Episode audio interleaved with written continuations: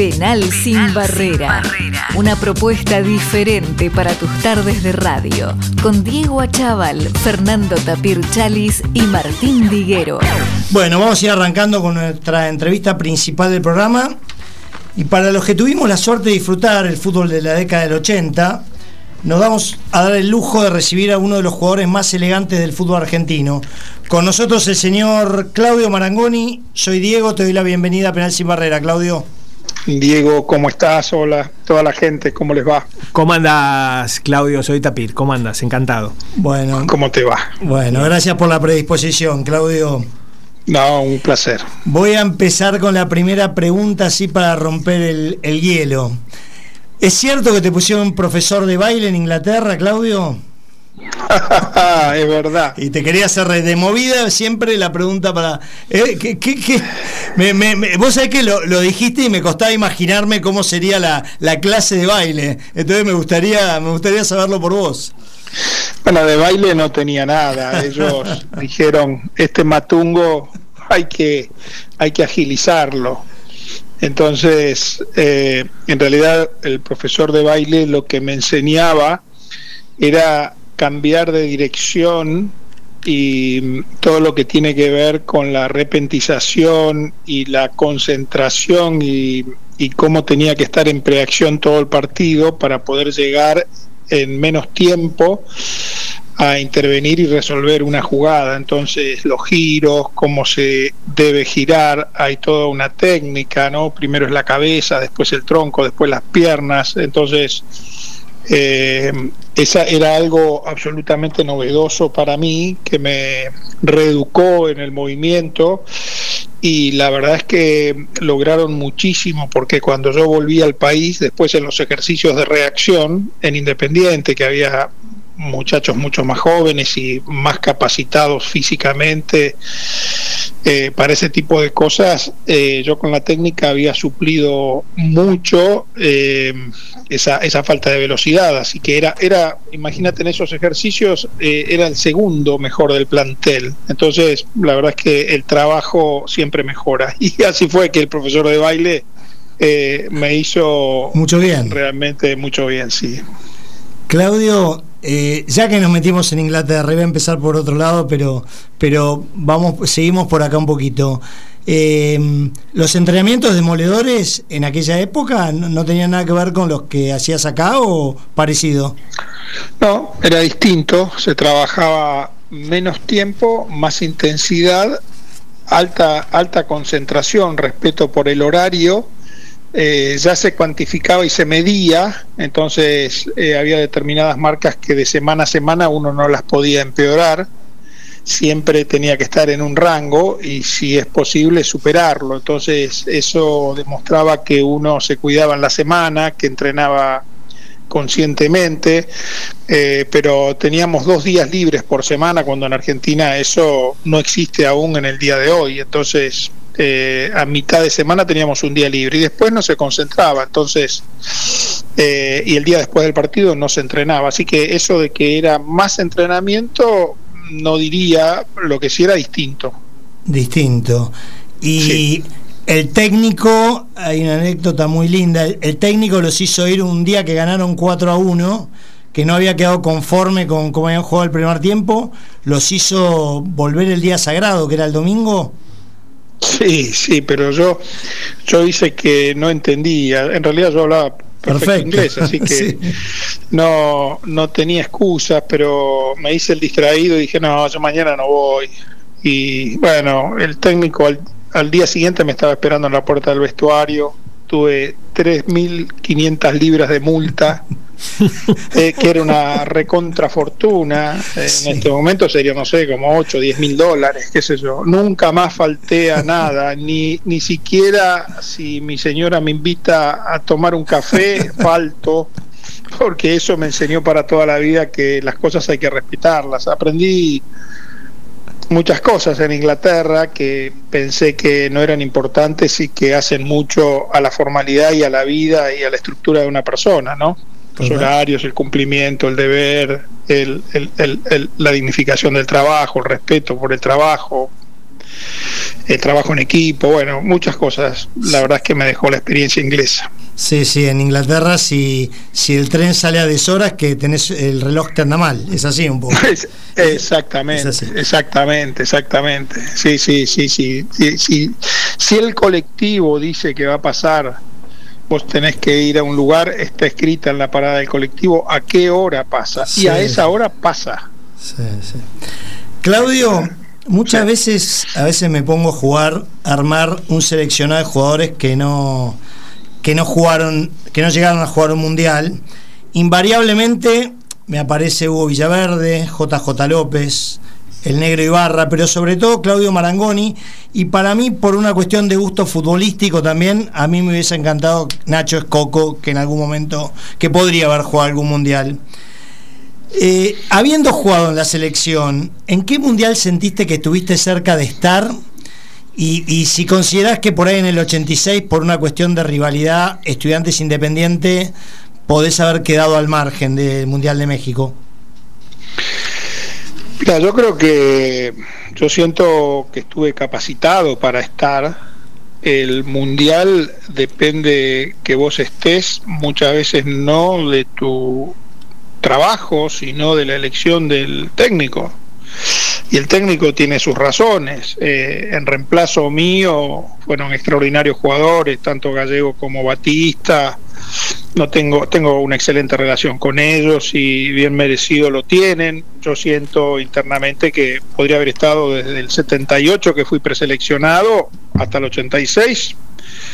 Podría haber participado, no sé si siendo titular o no, pero 78, 82, 86 y 90 en el 90 no, porque ya finalizaba mi carrera, pero en tres de esos cuatro mundiales podría haber participado.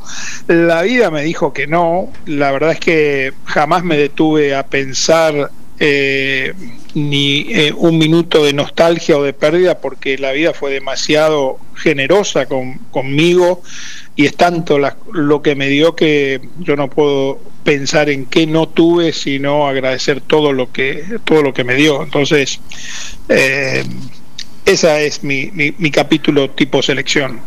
Sí.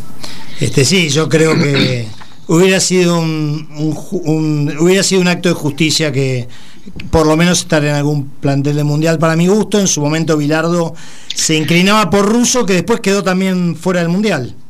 Bueno, en el 86. Mira, yo creo que tengo la consideración de mis pares. Totalmente. Entonces, entonces eso y, y, en, el, en el ánimo de la gente eh, se acuerdan de mí como un jugador que, que les ha devuelto lo que han pagado en su en, su, ticket y en su entrada eh, en cada uno de los equipos que jugué. Entonces eh, he disfrutado enormemente de esta carrera que no es fácil y que uno deja muchísimas cosas pero no tengo deudas pendientes, no, no, no siento ni que la selección, ni que un mundial, ni que un título, que un partido, que una camiseta. La carrera vale por sí misma y todo lo que uno eh, aprendió de extraordinarios compañeros, excelentes equipos, eh, en circunstancias distintas, son, fueron todos aprendizajes distintos y, y, bueno, y a veces eh, en nuestra sociedad medimos por, por las copas, como ahora ha pasado con la Copa del Mundo, que si Messi no la ganaba no era Messi, bueno, eh, te imaginas. Eh, pero no, no, no, no me saca ni me quita absolutamente nada haber participado porque desde muy joven eh, también fui preseleccionado a selecciones juveniles y no se daba. Bueno, esa, ese ítem no era para mí, a pesar de que después jugué 10, 12 partidos en la selección, quizás con eso me alcanza, ¿eh? haberme la puesto la camiseta argentina, me, me alcanza y me sobra. Buenísimo. Aparte, Claudio, Justi, Marangoni, Bocini y Burruchaga. ¿Eh? ¿Quién se dio el lujo de integrar ese mediocampo? ¿Ustedes cuatro? ¿O, te tocó algún mediocampo así parecido a este? Bueno, ese mediocampo fue único. Único. único. Eh, sí, sí, sí, sí. Era un complemento maravilloso. Y yo lo he sufrido en carne propia muchísimo. Acá tengo un fanático de Racing. enfermo de Racing. Bueno, en, esa época viste que Independiente era un club europeo eh, en su en todo, en su cumplimiento, en su trabajo, y Racing iba a la deriva. Hoy parece que es a la inversa. Sí, se invirtieron un poquito los roles, ¿no? Se revirtieron un poco los roles en Avellaneda. Entonces, eh, son ciclos, eh, pero eh, bueno, la gente todavía recuerda, cada vez son menos porque el tiempo va pasando y estamos hablando de la década del 80 y, estamos en, en, en, en, el 2023 ya casi. Entonces, pero ha dejado eh, en el recuerdo rojo y en la gente eh, momentos imborrables, ¿no? momentos históricos vividos. Eh, no solamente esa mitad de cancha, ¿no? Ese equipo fue un equipo de, de, estrellas, era prácticamente una selección, entonces cuando vos nombraste Rosero Villaverde, Claudio Enrique, Hugo eh, eh, después tuvimos al Negro Ortiz, a Calderón, a Morete, a Percudani, eh, bueno, múltiples jugadores, el chaqueño Zimmerman que no está, no está más, eh, bueno, la vieja Reynoso y Marlini alternaban. Bueno, bueno, bueno, después ese recambio maravilloso de, los jugadores jóvenes, Barberón por izquierda, un trabajador incansable de la banda, bueno, eh, salíamos en todas las canchas eh, a jugar como si fuéramos locales, íbamos a jugar a la cancha de Boca, de River, de Racing y sentíamos que, que con ese equipo podíamos ganar en cualquier lado, tal es así que fuimos muy convencidos de que íbamos a ganar la Copa Intercontinental y, así fue, la ganamos. Lo lograron, lo lograron. Mira, en relación a esto que decís, y digamos, yo estuve, yo soy de River, pero fui a ver, por esas cosas de la vida, fui a ver la final, una final con estudiantes en La Plata, fui a ver que para mí fue uno de los partidos técnicamente mejor jugados que yo vi como espectador, que fue un Independiente Argentino Junior, que creo que tuviste ahí la, desgracia, creo que, que en la última jugada hubo un penal para Independiente, puede ser. Que... No, la, la, la, desgracia no. Eh, erré un penal y lo atajó. Sí, sí, bueno. Sí, sí, eh, totalmente. Y, y si hacíamos ese penal íbamos a un partido de desempate. Así que yo creo que debería estar bastante cansado, no querría un partido de desempate, así que... Eh, Pero ese equipo argentino junior, si ese equipo independiente, ese espectáculo era imperdible. Sí, eh, los diarios calificaron con 10 a varios jugadores de, de Argentinos Juniors y a varios jugadores de Independiente. Eso mostró que ambos equipos tenían un fútbol maravilloso y, eh, Argentino Junior jugaba muy bien, tenía un, equipazo, un equipazo y fue un partido de ida y vuelta eh, que podría haberlo ganado cualquiera de los dos. Cualquiera de los dos estaba eh, capacitado para, para, llevarse el triunfo, ¿no? Sí, y, y también estuve en Avellaneda en un partido que le ganan, me parece que vos hiciste un gol y el otro Marlini, pero no tengo la certeza. El de Marlini me lo acuerdo. Eh, River Independiente por Copa, que Independiente gana 2-1. Y que ese día Villaverde, me acuerdo que dijo que casi no hablaba con los periodistas, que nunca en su vida había terminado tan golpeado porque lo marcó al Búfalo Funes. Claro, e-, esa noche fue una cosa increíble porque nosotros perdíamos 2 a 0, eh, a River lo dirigía Grigol, Sí. Eh, perdíamos 1 a 0 y en una jugada era incontenible el Potro Funes. Eh, se sacó de encima a Trocero y a Villaverde, esquivó el arquero y de una posición fácil, te diría, le, la cacheteó a la pelota y salió gritando el gol, con tanta mala suerte que la pelota pegó en la base del palo y salió y, entonces el partido siguió 1 a 0 y en el segundo tiempo nosotros nos recompusimos. Merlini en una jugada preparada, que todavía me acuerdo que rarísimo convertirle a un equipo de Grigol una jugada preparada de, de tiro libre, lo hicimos entre Bocini, yo y Merlini. Eh, yo se la pasé al Bocha, el Bocha se la, se la metió a, Merlini en cortada y hicimos ahí el, el, empate y después me tocó a mí en una jugada también magistral de Bocini que me dejó solo y me equivoqué y le pegué de zurda y entró en el segundo palo y, y, sacamos a River de la Copa. Y después nos agarró Peñarol y nos metió cuatro. Tenés razón, con Aguirre. sí, razón. en esto se gana y se pierde, ¿viste? Sí, totalmente. Total. Pero pará, no te hagas el humilde, porque tenés 78 goles. Creo que sos el número 5 que más goles convirtió en el fútbol argentino. Eh, te pará, te equivocaste seguido, entonces está bien, vamos por tu línea. te, equivocaste seguido. Me, equivoqué seguido, sí.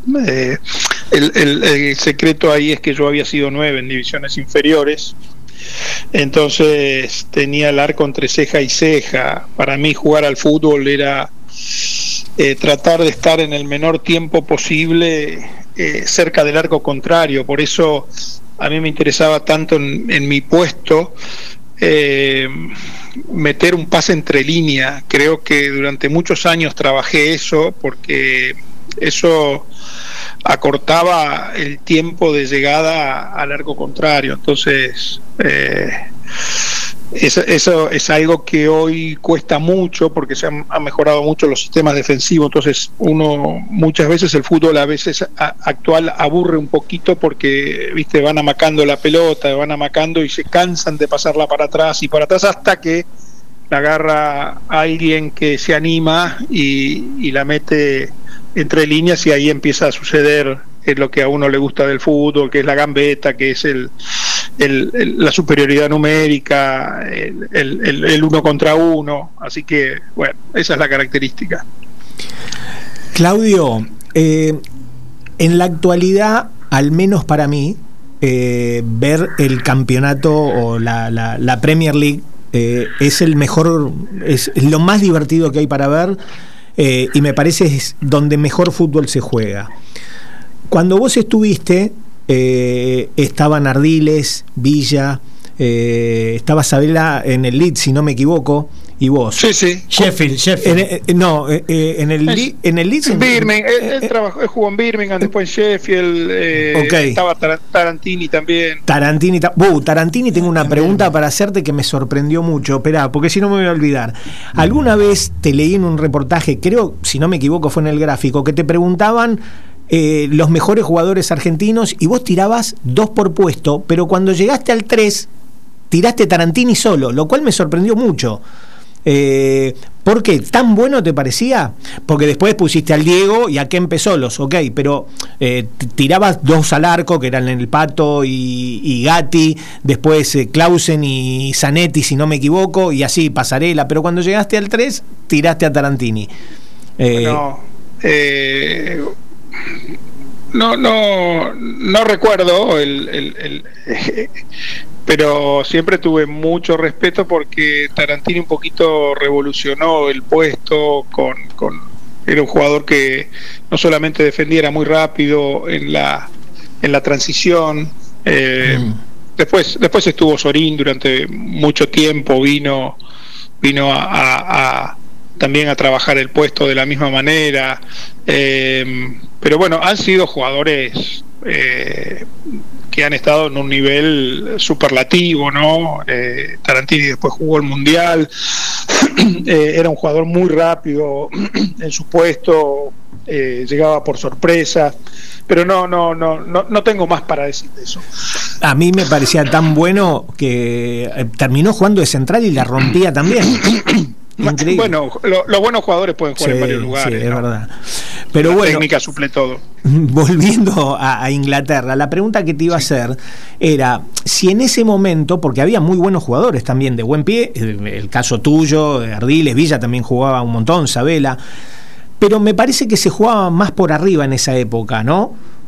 que lo que es ahora que se... pero pero pero ya se jugaba con mucha intensidad sí, sí. Siempre, el fútbol inglés yo cuando venía de allá y miraba el fútbol de acá me parecía que jugaban en cámara lenta entonces después Inglaterra cuando abre abre el mercado y empiezan a penetrar eh, jugadores de las colonias, jugadores extranjeros, eh, armó prácticamente selecciones, tal es así que el fútbol inglés los últimos tres o cuatro años se fue robando toda Europa. Eh, vos fíjate que en un momento la selección, la Liga Española, con, durante la época de Messi y Ronaldo, tenía alguna supremacía, pero después el fútbol inglés lo fueron modificando, fueron mejorando la estructura del fútbol, eh, fueron mejorando los ingresos y, hoy por hoy tienen eh, el fútbol de mayor velocidad y más intenso, tal es así que a la selección argentina el ingreso de Julián Álvarez y McAllister les produjo una, les dio una vitalidad y una energía que no tenía antes del Mundial, eh, con el acople de, Enzo Fernández, eh, que también es un chico joven de gran dinámica, Argentina ganó ahí, eh, que es un mérito del técnico, un, un, plus, que se lo da al fútbol inglés, ¿no? Sí, totalmente. ¿Crees que estaba para un poquito más la selección de Inglaterra en este Mundial? Bueno, perdió un partido eh, a cara a, matar o morir con, con Francia. Eh, sí, donde por ahí en una, en una pelota que Griezmann desde un lugar mete un centro que Giroud se da vuelta, lo anticipa al central y, le hace el gol y después Inglaterra lo tuvo para empatar varias veces. Eh, podría haber llegado Francia, podría haber llegado Inglaterra, cualquiera de los dos. estaban para mí estaban en un mismo nivel. Me parece un poquito más atractivo el fútbol de la selección inglesa que el fútbol de la selección francesa. Sin duda. Coincido. Sí, sí, sin duda. Eh, sí, era 50 y 50 y quizás hasta, si me apuras un poquito, mereció un poquito de mejor suerte Inglaterra en, ese bueno, pero viste cómo es el fútbol. Sí, claro, claro. Nosotros el baile que le pegamos en 80 minutos y a Francia y en dos minutos casi lo dan vuelta. No gana quien lo merece a veces, sino gana el que hace los mm. goles. Es verdad, gran verdad. Y el fútbol, bueno, por eso el fútbol es tan lindo también, ¿no es cierto? Claro, por supuesto. Eh, y en este caso, no sé si coincidís, me parece que fue un justo campeón Argentina. Eh, en la final lo demostró y con creces, me parece. Mira, eh, el técnico tiene mucho que ver en los técnicos, digo, ¿no? El equipo técnico con Escalonia a la cabeza, me parece que sorprendieron. Yo estuve toda la semana pensando si ponía línea de 5 o ponía línea de 4, hacía un 4-4-2 o un o un 5-3-2. Mm. No, jamás imaginé, jamás, y creo que el técnico ni los jugadores franceses, nadie en el mundo imaginó que Argentina iba a salir con Di María por izquierda a jugar a jugar un partido, a, intentar ganar. Ese es el mayor mérito que tiene la selección. Después, bueno, eh, eh, eh, los errores en este nivel se pagan caro eh, una duda de Otamendi lo pagamos con el penal y después otra duda más la pagamos con el gol de Mbappé y fuimos a la y fuimos a, inmerecidamente a un alargue. Ahora en el, en el, en el merecimiento Argentina es holgadamente un justo campeón.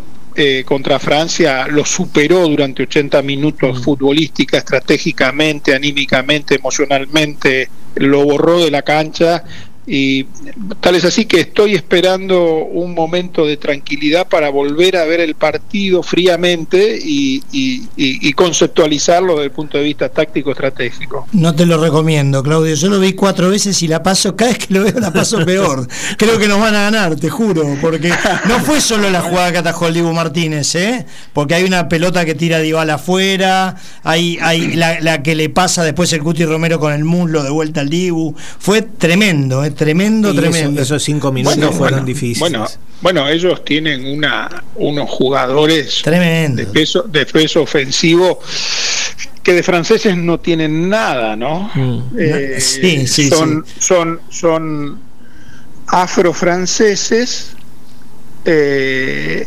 educados en Europa, criados en, en, en, en academias europeas, y son jugadores que a lo que ya traían de, que se los provee su sangre, su raza, eh, hoy son jugadores de elite mundial y es difícil eh, para el jugador argentino hacerle frente durante 90 minutos. Vos viste que en el minuto 80 eh, nos pasan las cosas que nos pasan, pero la energía también ya había disminuido, la precisión había disminuido, y, pero Argentina tuvo un coraje a toda prueba, casi lo pierde, después se recuperó y emocionalmente eh, dijo, acá estamos nosotros y vamos a seguir con la nuestra, y creo que ese coraje del equipo lo, lo, lo llevó al triunfo. Absolutamente, lo mismo con Holanda. Claudio, ¿Te gusta más la docencia que ser jugador de fútbol? Por lo menos es lo que demostrás y lo que has dicho. Vos que sos un formador de chicos, ¿cuáles son las primeras cosas que le intentás transmitir a un chico? Y imagino que en cada chico verás algo distinto y no debe haber algo, digo, mono. digo, debe haber pautas distintas según los chicos que te llegan. Pero ¿cómo, ¿Qué es lo que intentás eh, transmitir fundamentalmente? Mira, primero que entienda el juego, que entienda, y que el que entienda el juego quiere decir que la regla básica de controlo y paso, controlo y paso ha hecho, perdón, me, me tienen que esperar un segundito. Dale, meta, meta. Dale, dale. Para los que recién sintonizan, espero que se den cuenta, estamos hablando con hola, hola, hola, Claudio eh, perdón, ya, lo superé, ya lo superé. estábamos diciendo que estábamos hablando con vos para los que recién entraban, así que perfecto. Ah, bueno, bueno, ah, eh, seguimos. Eh, la, el concepto es el siguiente, miren, el controlo y paso es el, es el alma del juego del fútbol. Entonces, eh, cualquier chico de ya de 5 o 6 años que puede controlar y pasar, ya se siente integrado. Entonces, eh, tratamos que el chico pueda ver, eh, conceptualizar, ver, ver qué es lo que está pasando cuando recibe la pelota y que después pueda resolver. Entonces, que el chico pueda o que tanto el chico a primera edad, como el chico después de ya cuando empieza la adolescencia. Lo más importante es sentirse protagonista, que forma parte de un equipo, no un espectador. El fracaso muchas veces en el deporte se da porque no se aprende las reglas básicas para, para realizar el juego, pero cuando uno las entiende, las aprende y, y, podemos conceptualizarlas, bueno, ese chico ya es feliz. Después, eh, el techo Dios dirá, pero ya puede jugar al fútbol, puede formar parte de un equipo y después eh, eh, en su aspecto personal irá mejorando, irá, irá, irá creciendo o le dedicará más o menos de acuerdo al interés y, al, y, al, y, a, lo que le provoca a ese juego. A lo mejor juega, juega al fútbol, pero más le gusta hacer otra cosa, pero ya... Eh, que él sienta que él puede, eso es el, el, el, que, el, que, el, vínculo que se produzca sea lo suficientemente feliz para que sea placentero y duradero.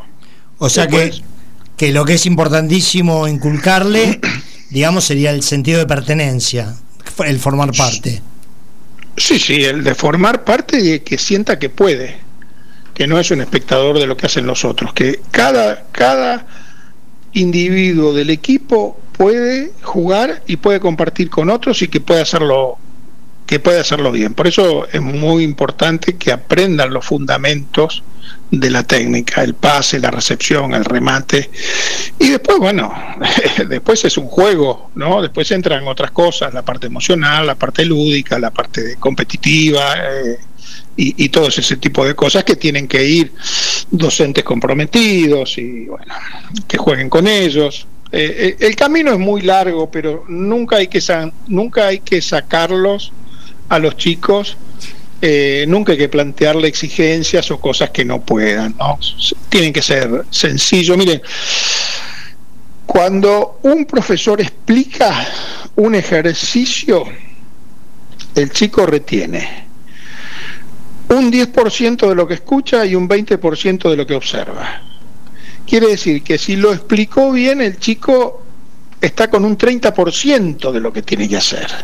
Y si nunca lo hizo, qué paciente que tiene que ser uno para que el chico ese gesto lo vaya reproduciendo y lo vaya haciendo con eficacia. ¿Qué paciente tenemos que ser para algunos lo pescan instantáneamente, pero a otros les cuesta muchísimo, como les cuesta lengua, como les cuesta matemática, como les cuesta un idioma? Entonces, eh, eh, todos eh, están aptos en más y en menos para jugar, para, para, para hacerlo bien, pero cada uno necesita sus tiempos. Eh, Claudio, ya que estamos en, la parte de, lo que es las escuelas tuyas y todo lo que es la enseñanza, entrando en tu website eh, y en la parte de, alianzas, veo que estás con la Fundación del Real Madrid, UNICEF y ISCA, lo cual me parece maravilloso. ¿Cómo funciona eso? ¿Esa base de intercambio? Eh, ¿Cómo, cómo, cómo, cómo lo, lo planeaste o cómo lo planificás? Bueno, nosotros hace muchos años que trabajamos en responsabilidad social a través del deporte con barrios populares, eh, comunidades vulnerables, eh, en infancia y en adolescencia, desde hace 30 años. Mm. Un día nos golpearon la puerta, era la gente del Real de Madrid que nos dijo, quisiéramos en Argentina ver si podemos generar un vínculo con ustedes y trabajar. Nosotros no teníamos ni idea. Bueno, así fue gestándose esa relación. Ahora acabamos de estar en Madrid, que firmamos el convenio de renovación por cuatro años más. Eh, ellos eh, durante una época del año nos mandan gentes que capacita en, en, en, la en, en, todo lo que es la enseñanza del Real de Madrid para, para la infancia, especialmente en fútbol y en básquet, que son las dos cosas, y tienen asistencia en cerca de 90 países en el mundo, así que somos filial del Real de Madrid, eh, muchas cosas de sus páginas eh, están en las nuestras, eh, somos dos instituciones bueno, somos dos instituciones. Ellos son una institución, nosotros somos un apéndice y nos sentimos muy cómodos con la forma de trabajo. Han tenido palabras muy elogiosas de nuestra institución. Ahora cuando estuvimos, eso nos llena de satisfacción. Con UNICEF hace muchos años que venimos trabajando eh, organizando eh, fundraising para, para UNICEF todos los años y después eh, realizando tareas conjuntas también para comunidades vulnerables. Tenemos programas en los barrios populares de la ciudad de Buenos Aires, hemos tenido en todo el país. Debemos ser una de las organizaciones que más trabajos ha hecho en responsabilidad social y que sigue haciendo de los últimos 25 años con eh, con estándares internacionales y también, bueno, esto de ISCA también, este año hicimos una, un, programa que se llama Movete por Diversión, que es un programa en contra del sedentarismo. Eh, esta empresa, esta empresa, esta, esta organización ISCA, que es danesa y trabaja en toda Europa, hizo un, una búsqueda en América Latina, buscaron, buscaron, buscaron y bueno, bueno nos quisieron hablar con nosotros. Bueno, así que ahí después de muchas charlas con ellos, nos eligieron para llevar adelante un programa en el país que se hace en Inglaterra y se hace en Polonia. Eh, fue muy exitoso, tal es así que ese piloto se va a continuar en el año 2023 también en, lugares, en comunidades vulnerables de, la ciudad, eh, que, es, muy necesario, que eh, y ahí estamos trabajando siempre. Eh, a veces nos sorprende la realidad porque trabajar con organizaciones de este tipo, de nivel internacional, eh, nos da la posibilidad de aprender, de estar integrados, de, ver qué están haciendo en Inglaterra, en Polonia y, en, y, participar de los congresos internacionales para ver qué cuáles son las tendencias en el mundo y ver si podemos poner un granito de arena y y ayudar a nuestra comunidad en Argentina, ¿no? Que todo lo que podamos ayudar siempre es poco. Qué orgullo. La verdad que un orgullo y felicitaciones porque es una obra maravillosa. Eh, mira, acá tengo un hincha fanático de Boca, Jorge de Polvorines, que te manda un abrazo enorme y que me pregunta, o en realidad te pregunta a vos, ¿qué se siente cuando toda la cancha de Boca te canta el feliz cumpleaños? ¿Qué se siente? Que tendría, que necesitaría una torta muy grande para convidarlo. bueno, ese, es el mejor regalo que me hizo la hinchada de Boca en, en, mis años de futbolista, ¿no? el día siguiente era mi cumpleaños, jugábamos contra el gremio, me toca hacer un gol de esos emblemáticos. Eh, y la gente me empieza a cantar el feliz cumpleaños. Nosotros estábamos jugando la semifinal de, de, la, de la Supercopa y, la gente no paraba. Tuvieron, yo hacía agradecía para poder seguir jugando porque me, me, desconcentraba, ¿no? Era tan fuerte de los cuatro costados cantándome el feliz cumpleaños. Tuvieron 15 minutos cantando el feliz cumpleaños. Eh, y te imaginas, no, no, son, son regalos que son difíciles de digerir porque es tanto el amor que, que, que, te, que, me brindó la gente esa noche que nada, no me cansan los días para y las noches para agradecer semejante afecto y, y, ni siquiera pienso si soy merecedor de eso, porque eso es un regalo de la gente, ni siquiera hay que pensar en uno mismo, porque te desacomoda, porque no, no, no, no, se puede, eh, no es una cosa que, eh, que se puede cuantificar, que, que, está fuera de, toda lógica. Sí, claro, sin ninguna duda. Y aparte me imagino la sorpresa también, ¿no? Eh, ¿Y cómo, cómo fue ese traspaso? ¿Cómo te trató la gente por ahí de Independiente? Más allá de que vos sos súper respetado porque eh, practicaste un fútbol de alto vuelo en todos los equipos que jugaste. Eh, que te, lo hicieron sentir los hinchas independientes cuando pasaste a Boca? Claro. ¿Sí? mucho, me lo hicieron sentir, eh, estaban muy enojados. igualmente en estos años, Independiente me ofreció volver a trabajar en el club varias veces, pero yo ya había decidido no volver al fútbol profesional ahora mismo con esta mm. última, me lo ofreció también Moyano, me lo ofreció eh, ahora esta nueva comisión, ¿no? No, me gustaría en algún, en algún momento ver si puedo darle una mano independiente, pero desinteresadamente, no, no, no, no, no, no estoy para cumplir mi horario ni estar involucrado de nuevo en el alto rendimiento, porque primero porque no, no me corresponde por un tema de edad, segundo porque hay gente muy preparada y tercero eh, yo estoy abocado a otra cosa que, que, no tiene nada que ver con el deporte de, de, elite o de alto rendimiento y, uno no puede andar haciendo eh, que es eficiente en, eh, en todos lados o que ya bastante tengo, tengo con lo que tengo y, y, y la responsabilidad de atenderlo, ¿no? Qué bueno. Sí, aparte Claudio siempre dice que no puede decir que es hincha de ningún equipo, sino que fue un profesional que se brindó en cada equipo, pero que no puede decir que es hincha de alguno. No, no, no, yo no, bueno, yo no soy hincha de ningún equipo que jugué. Claro, eh, ni, ni, soy hincha, porque desde chico nací al lado de la cancha de Rosario Central, era fanático de Rosario Central, pero después cuando empecé a jugar profesionalmente yo no seguí siendo hincha de Rosario Central. Porque la verdad es que, nada, eh, trabajaba de futbolista y, a mí lo que me interesaba era rendir, eh, hacer bien mi trabajo, y, me debía, me debí, trabajé con la misma seriedad en Chacarita que en San Lorenzo, que en Huracán. Una vez un técnico me llamó eh, y, me agradeció por la forma que estaba entrenando eh, y le tuve que aclarar, le, dije, mire, eh, fulano de tal, no voy a dar nombres. Le dije, no se equivoque. Toda mi vida entrené así, porque antes que usted, antes que, los colores del club que he visto, está mi dignidad, mi carrera y mi trabajo.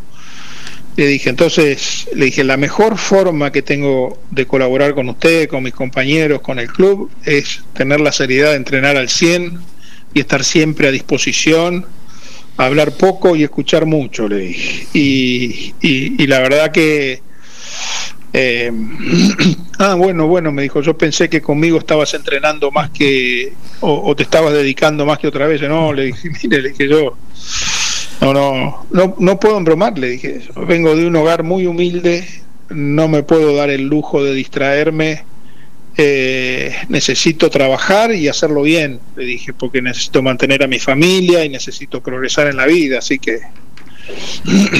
y bueno, eh, así fue la, la carrera. Para cerrar y agradeciéndote tu tiempo, eh, te podemos hacer un ping-pong de preguntas y respuestas, así muy rápido, muy dinámico. Sí, sí, sí. Pero sí, antes quiero decir una cosa, quiero decir algo, porque yo me, doy, me di un lujo, yo jugué al fútbol con Claudio Marangoni, porque una vez mis primos inauguraron unas canchas, no sé si te vas a acordar, en Beruti y Coronel Díaz, y fueron todos exjugadores, y de repente parece que un arquero a último momento no pudo, que era el Pato Filiol. Y mis primos me dijeron, che, ¿te animás a atajar? Sos cada tanto?". Y digo, bueno, dale, si va, eh, jugaba el Gallego González, y me tocó en tu equipo. Y lo que sí me acuerdo, Claudio, es que había un canoso que me metió cinco puntinazos al lado del palo y era el tipo más, eh, el que, digamos, si mirabas, decía, este era el, el más fácil de todos. Y después me enteré que era Luis Artime. che, pun- Bueno, puntín, todo, eh, todo fíjate- puntín al lado del palo. Y vos me mirabas y me, me- y me decía, no te hagas problema, es un crack este pibe. bueno, a- Qué bueno haber compartido. arranco, arranco con el ping-pong. Un libro que te haya quedado marcado. Un libro, mira, acabo de leer un libro, yo soy devoto de la Virgen, eh, se llama La sombra del Padre. Es un libro que recomiendo de la fe, eh, novelado, es la vida de María y José. Eh, creo que es un libro extraordinario. Eh, y después, bueno, muchos libros que he leído, he leído en mi vida, pero este me acuerdo porque eh, deja cosas y deja enseñanza. Un técnico. El técnico más impresionante que tuve en mi vida se llamó José eh, eh, Adolfo Pedernera. Igual que el negro Enrique dijo lo mismo. Un 5 redondo, estilo redondo o estilo maquelele.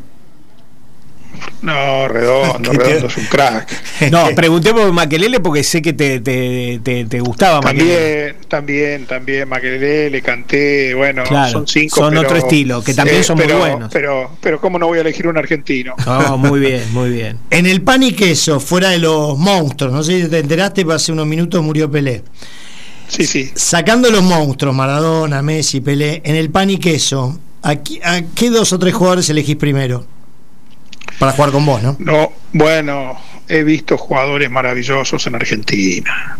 Eh, podría hacer una lista, pero me podría quedar eh, hasta las 8 de la noche nombrándote jugadores extraor- extraordinarios, ¿viste? Eh, de Boca, de River, de Racing, de San Lorenzo, de Huracán. Eh, el huracán del Flaco Menotti, Sí. te doy un ejemplo. No sabías a quién elegir, ¿no? Pero era mi tercer, cuarto partido en Chacarita. Me dijeron, hoy jugamos contra Huracán. Nos metieron siete. Vos sabés que Miguel, Mi- Miguel Ángel Brindisi hizo cuatro goles. Ese día nunca toqué la pelota y por- tuve la suerte que no me enyesaran el cuello, porque nunca la vi pasar todo el tiempo. Entonces, ahí tenías cinco jugadores, cinco monstruos, ¿no? Y bueno. Jose Manavallá y La Rosa, Brindisi, Eh, Babington. Uno mejor que el otro. Uno mejor que el otro. eh, Carrascosa, Sí, bueno, Chavay, Fanesi, bueno, no, no, no, no se puede nombrar. No, no. ¿El gordo Ronaldo o Cristiano Ronaldo?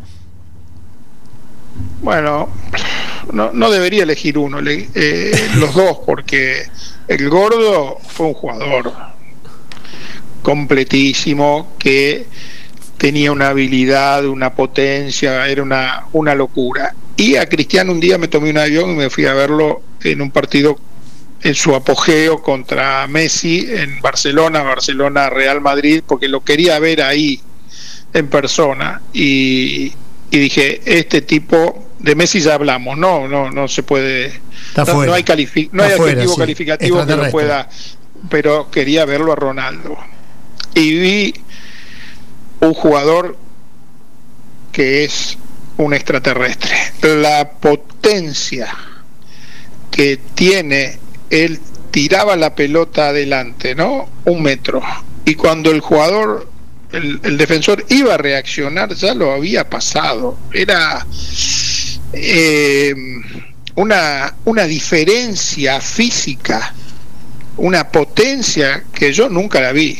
La vi, bueno, en los arranques de Messi, una cosa así, pero bien ganado tiene todo lo que ha ganado y todo lo, el profesionalismo que ha demostrado, más allá de la, de la, de la disputa con Messi, que uno siempre ha tenido a Messi en su corazón y bueno, cada vez que Ronaldo patea un penal o algo, chiflaba o algo, a ver si lo erraba, ¿no? Eh, eh, la verdad que es digno de admiración lo de Ronaldo.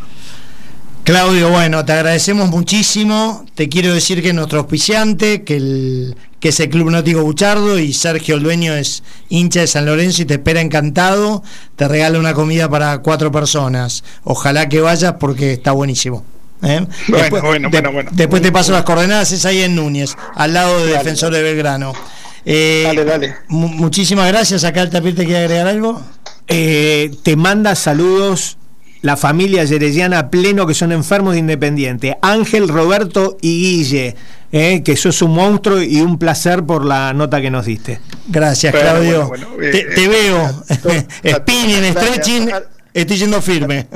A toda la gente que escuchó la nota le mando un saludo, una, una, una feliz fiesta de fin de año y a ustedes también. Abrazo. Abrazo, grande, Claudio, Claudio, gracias. eh. gracias. Penal sin barrera, una propuesta diferente para tus tardes de radio, con Diego Achával, Fernando Tapir Chalis y Martín Diguero.